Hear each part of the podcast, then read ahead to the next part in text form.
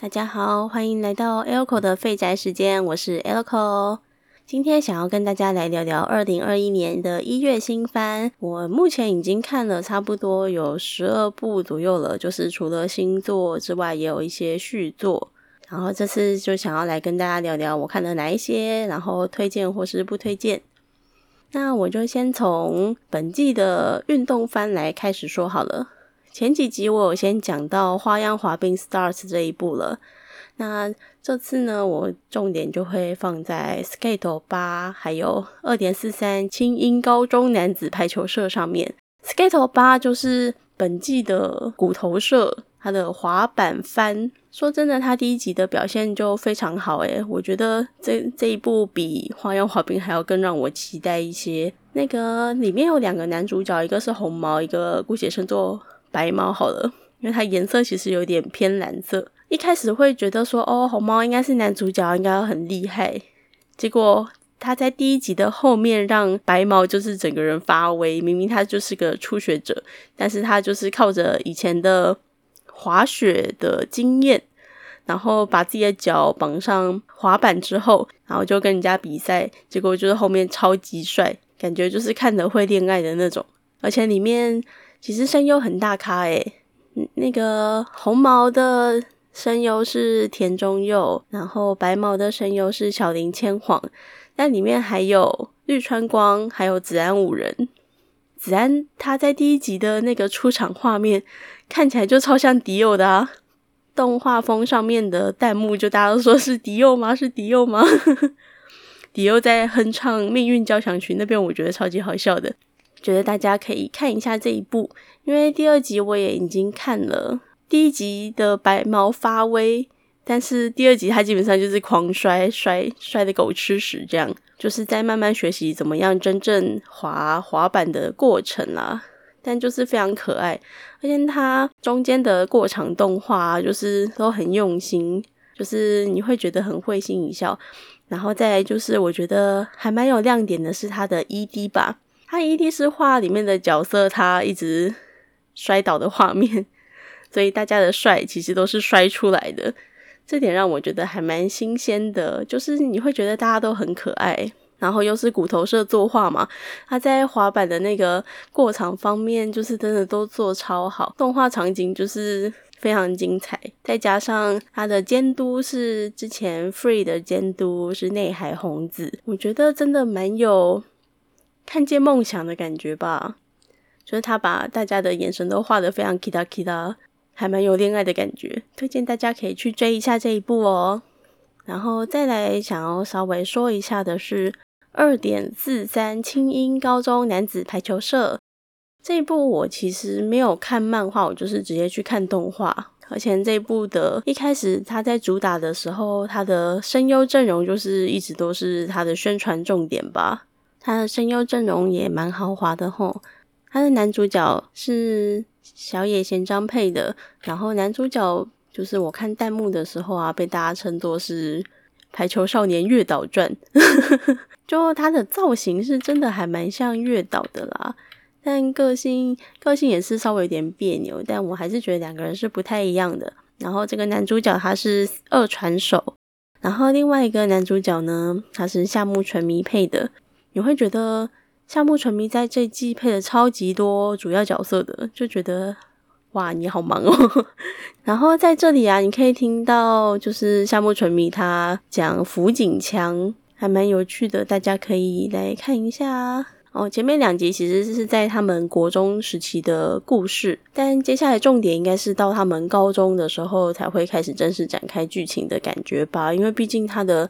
动画名称叫做《青音高中男子排球社》，这样啊，前面应该算是在铺陈吧。在一开始，他们两个是从小的欧萨那吉米，就是青梅竹马，就是在小时候就挥倒，他就分开了。分开了以后，他过了到国中的时候才又回来。然后其实他之前在东京的学校好像就已经是排球选手了，但是因为发生了一些问题，所以他又回到家乡这边来。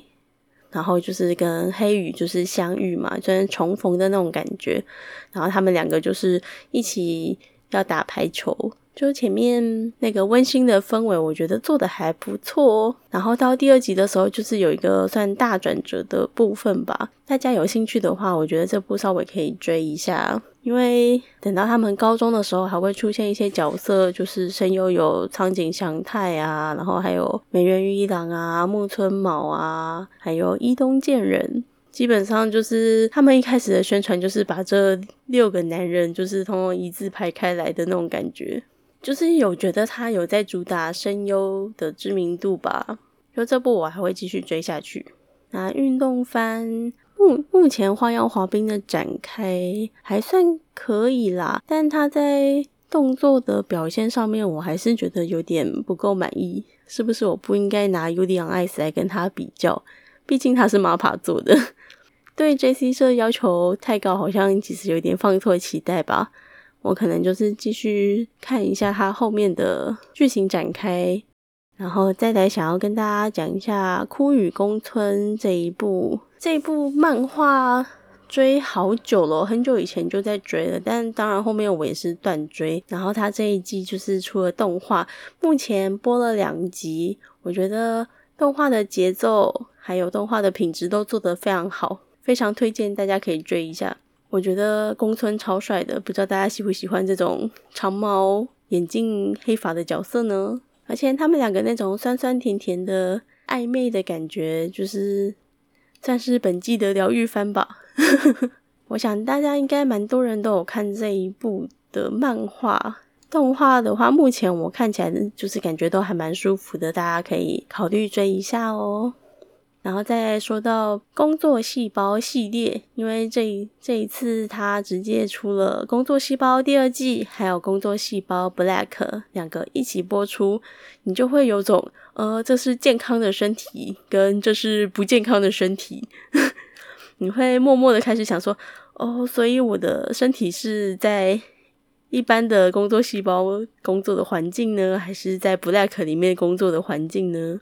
会稍微有点想要检讨一下自己的生活习性那种感觉吧。工作细胞第二季它节奏就是其实就跟之前一样，大概一集会讲两个主题的那种感觉。然后觉得花泽香菜白红血球它的戏份好像稍微比较少，目前这两集看下来都是白血球的戏戏份比较多一点。原本就有看第一季的人，当然第二季也不会也不会弃追啦，所以我相信你们应该都还是会看。然后工作细胞 Black，目前我只看了第一集，里面的性别其实跟工作细胞是相反过来的，里面的。主角红血球啊，他是男生的样子，然后白血球是女生，而且还是个大奶。在里面你会看到很多，就是关于，就你很像投射在黑心公司上班的感觉。个人觉得，就是大部分时候会让人很有一些共鸣吧，就是工作是那么的不讲理啊，然后就是到死都要工作啊，那种很辛苦很辛苦的感觉。默默会就是产生一点共鸣感吧。身为测数的我们，应该多少都会觉得 啊，好心有戚戚焉哦，每天都在工作，好累哦之类的。两部我觉得你可以先看完 Black 之后再看工作细胞第二季，不然的话看完看完工作细胞第二季，看完可爱的血小板之后，再看 Black 的血小板，你就觉得，呃，这不是我要的血小板的那种感觉吧。然后再来想要讲一下，目前就是我很喜欢的两部动画，算是本季的疗愈番吗？我会把它归类在疗愈番啦。就是《天地创造设计部》这一部，我看的时候真的觉得非常好笑，非常有趣。然后着眼点也让人觉得，哦，原来他们当初在设计这些动物的时候是想这一些事情吗？就是意外的很贴近，就是设计现场的那种感觉。个人觉得它不会很难啃，还蛮有趣的。而且里面的天使一样也是夏目纯咪配的，他真的配很多部位在这一季。它里面就是会探讨说，像第一集他就讲说，神他表示说他希望可以创造出一个可以吃到高处食物的动物，然后他们一开始做了脖子很长的鹿，结果一做出来之后他就昏倒了，因为心脏没有办法把血打到头顶，所以他就因为贫血昏倒了。然后后来他们就是在讨论说，那要怎么改善呢？如果说变成是把脚弄得比较长的话，会不会比较好呢？结果他们就讨论想说，啊，可是脚太长的话就会喝不到水耶。最后就变成两个折中，就是脖子增长一点，脚也增长一点点，然后就变成我们现在所知道的长颈鹿。会觉得他们就是在讨论设计的那个过程，就是思路很有趣吧。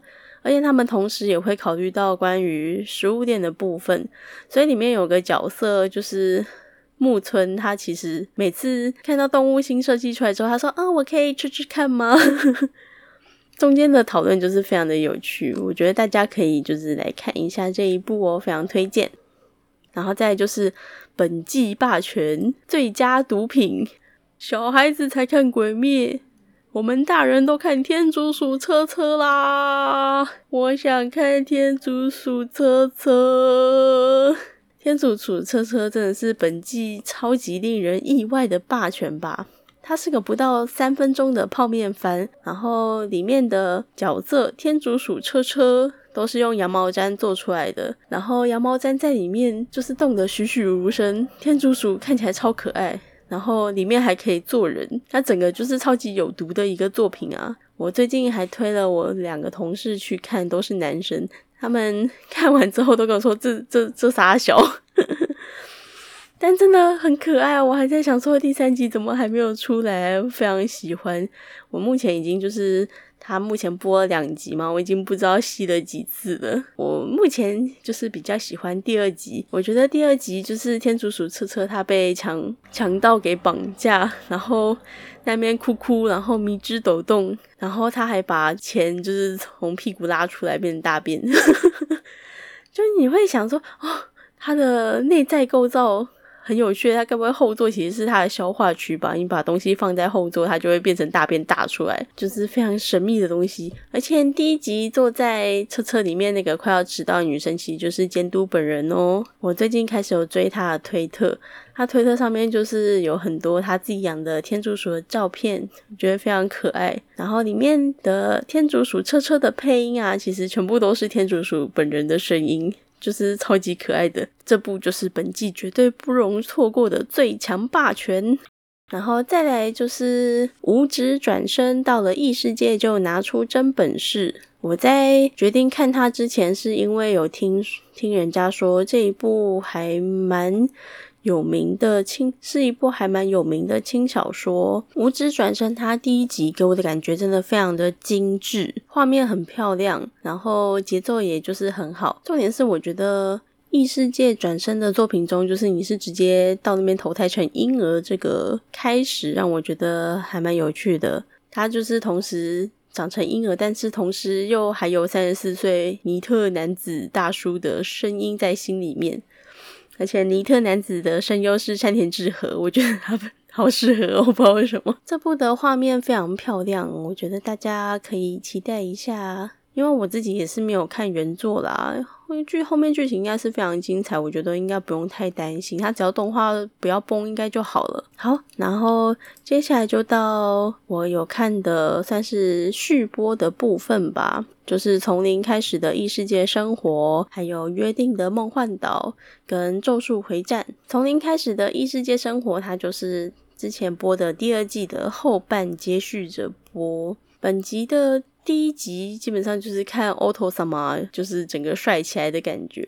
奥托这个角色，其实在一开始真的是不会让人知道他在后面那么的重要诶而且他的友情之拳看得好爽快啊，把四八六打得不要不要的。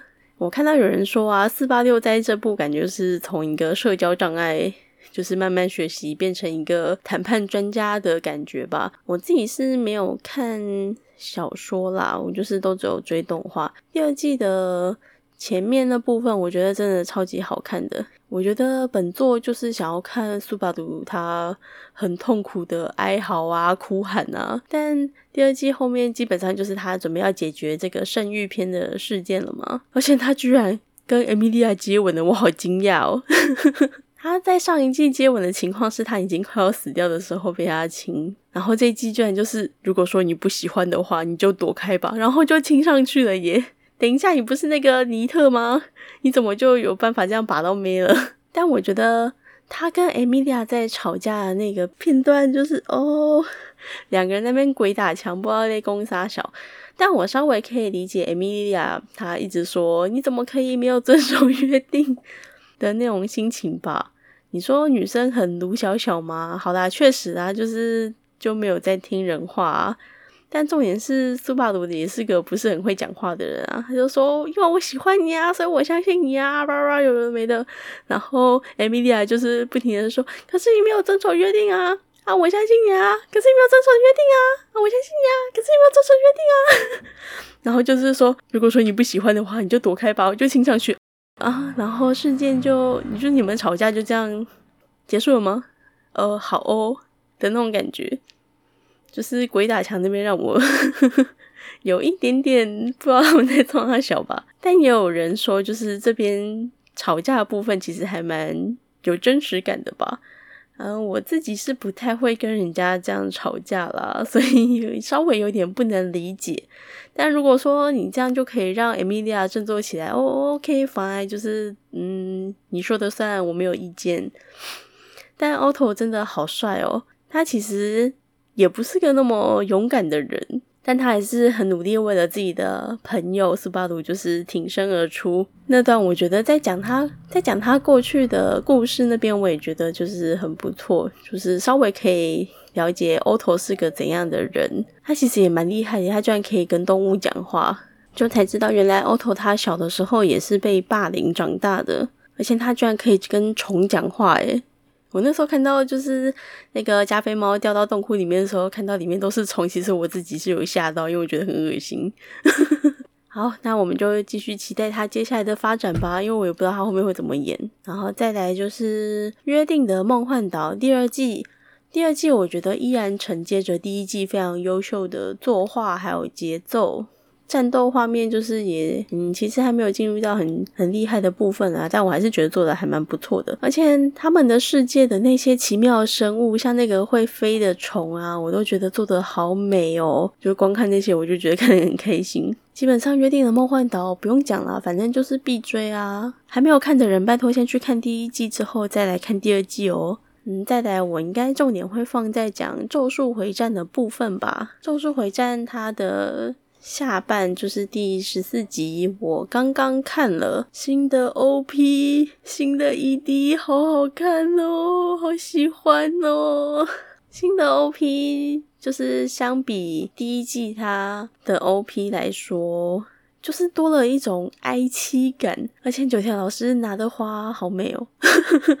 重点放的很奇怪，我觉得 O P 的娜娜明也好帅哦，就是感觉会成为娜娜明的梦女。然后第十四集基本上就是虎杖他回归嘛，然后开始准备要打跟京都的姐妹校交流战嘛。就动画一开始，他第十四集一开始不是娜娜明跟九条他们在餐桌上闲聊吗？我其实刚刚看到就是有人说那个场景应该是五条老师他家。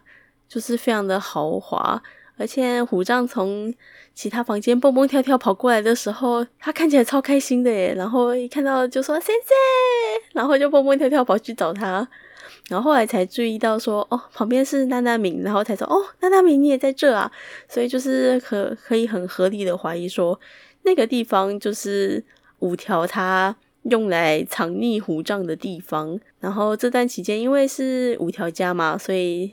他平常会在很正常啊，然后突然看到娜娜娜娜敏在那边，所以他才会说：“哦，娜娜敏怎么在这里？”所以原来是金屋藏虎吗？哦，我觉得就是这边无优良好多。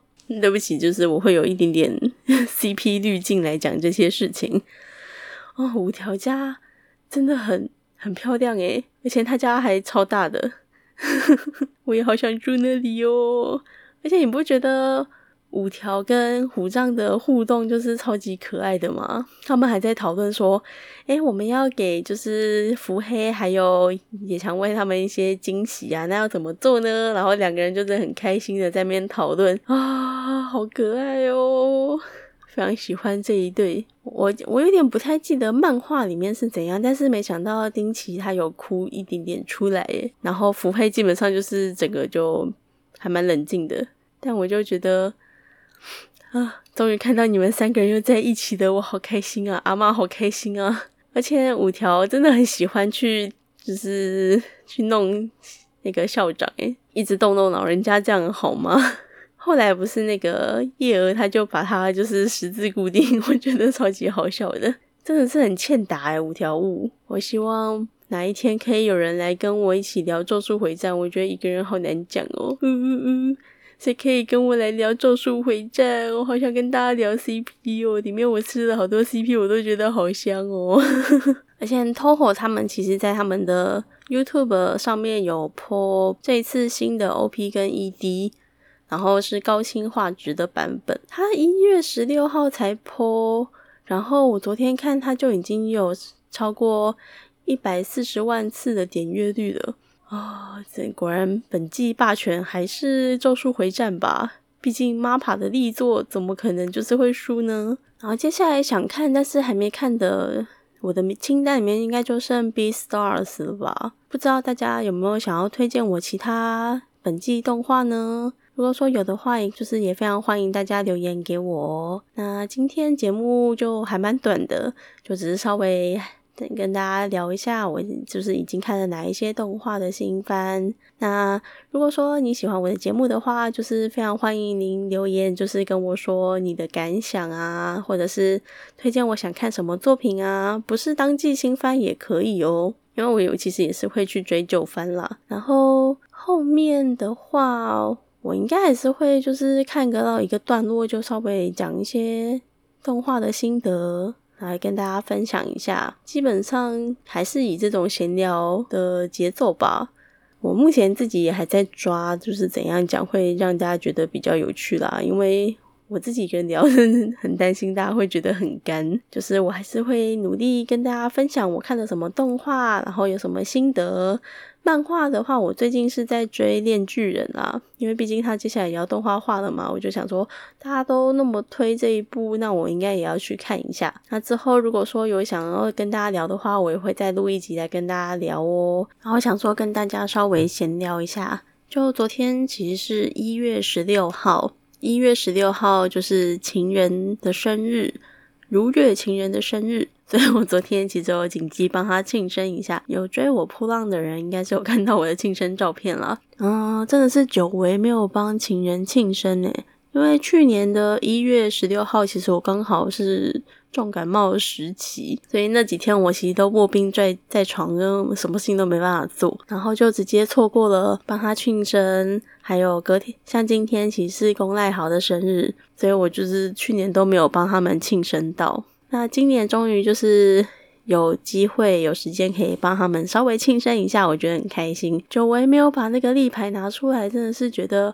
哦，隔那么久再重看一次，还是觉得那个立牌好美哦。然后我去买的蛋糕啊，是乐福尼家的蛋糕，我第一次吃，但我觉得他们蛋糕超级好吃的耶。我昨天帮情人庆生的那个蛋糕是香橙伯爵，它里面就是。用伯爵伯爵海绵蛋糕，再加上伯爵的鲜奶油，然后整个配起来都超好吃的，也超香。我就是非常推荐大家可以去买买看哦。不知道大家有没有替自己喜欢的二次元角色庆生的习惯呢？我自己是很喜欢很喜欢的角色才会特别帮他买蛋糕来庆生啦。这种事情真的是没有办法天天做或者很常做，因为你在摆庆生祭坛的时候，你需要有它的周边呐。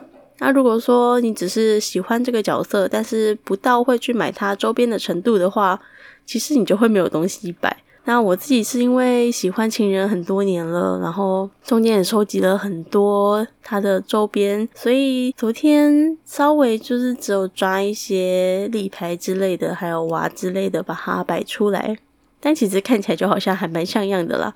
我不算是个非常努力、很认真在摆庆生祭坛的人上，因为我看的我还是看到很多其他人啊，包括他日本的太太，他们就是真的超用心的，直接重新手做一份角色蛋糕之类的啊。因为社助工作很忙，像这两天其实是周末，但我还是要上班啊，就没有办法。然后目前我是有规划说，五月的时候我有想要帮千章办个庆生的小 party。那到时候如果说有人有兴趣想要参加的话，我会 po 报名的链接。目前是想说先做个调查吧。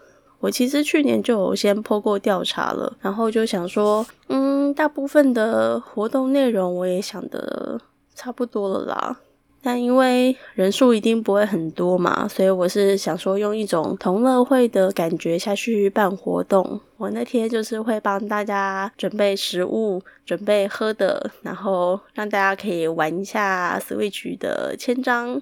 因为我其实也没有办过这种活动，我自己还蛮紧张的啦。但如果说可以有。就是这个机会，可以和同好们一起聚在同一个空间，一起分享，一起聊天，甚至可以交到新的朋友的话，我会还蛮开心的。那连接的部分，可能这几天我会再放出来。那如果说你对就是千张的庆生会有兴趣的话，我真的非常希望你们可以一起来参加，因为我真的就连十个人会不会来参加我都不知道。就你准备场地也是需要看一下人数，不然的话你不可能随便租一个小小的，然后可能就只能装五个人，或者说你就是租一个很大的，结果根本就没有那么多人可以来。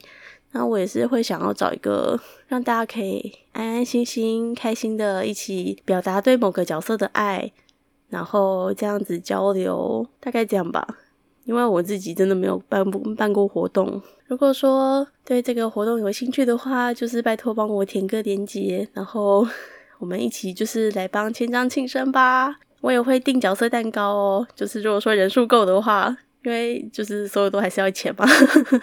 人物蛋糕目前已经有看到想要订的店家了，就也是铺上上大家就是都有推荐的。然后场地的话，我想说等调查完，大概人数有没有办法到我心目中 OK 的那个人数？我是希望差不多十人到十六人，就不会太多，还在我可以负担的范围之内。因为办这种庆生会活动，其实肯定是会亏钱的嘛。那就如果说你有就是类似这种活动的经验的话，你也可以跟我分享一下哦。假如说你喜欢我的节目的话，就欢迎你帮我订阅一下哦。啊，我的节目在 Spotify 还有 Apple Podcast 上面都会有。那如果说你觉得不错的话，也欢迎你把我的节目推荐给别人哦。那今天就到这边，谢谢你收听到这里，我是 Elco，那我们下期再见喽，拜拜。